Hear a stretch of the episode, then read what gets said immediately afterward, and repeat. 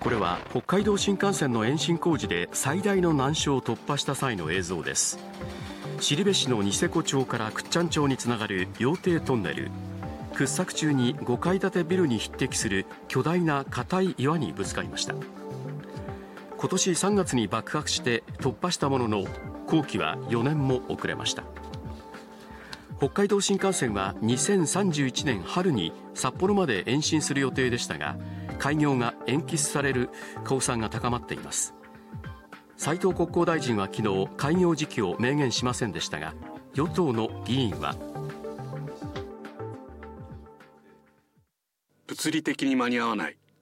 政府内の温度感は低い。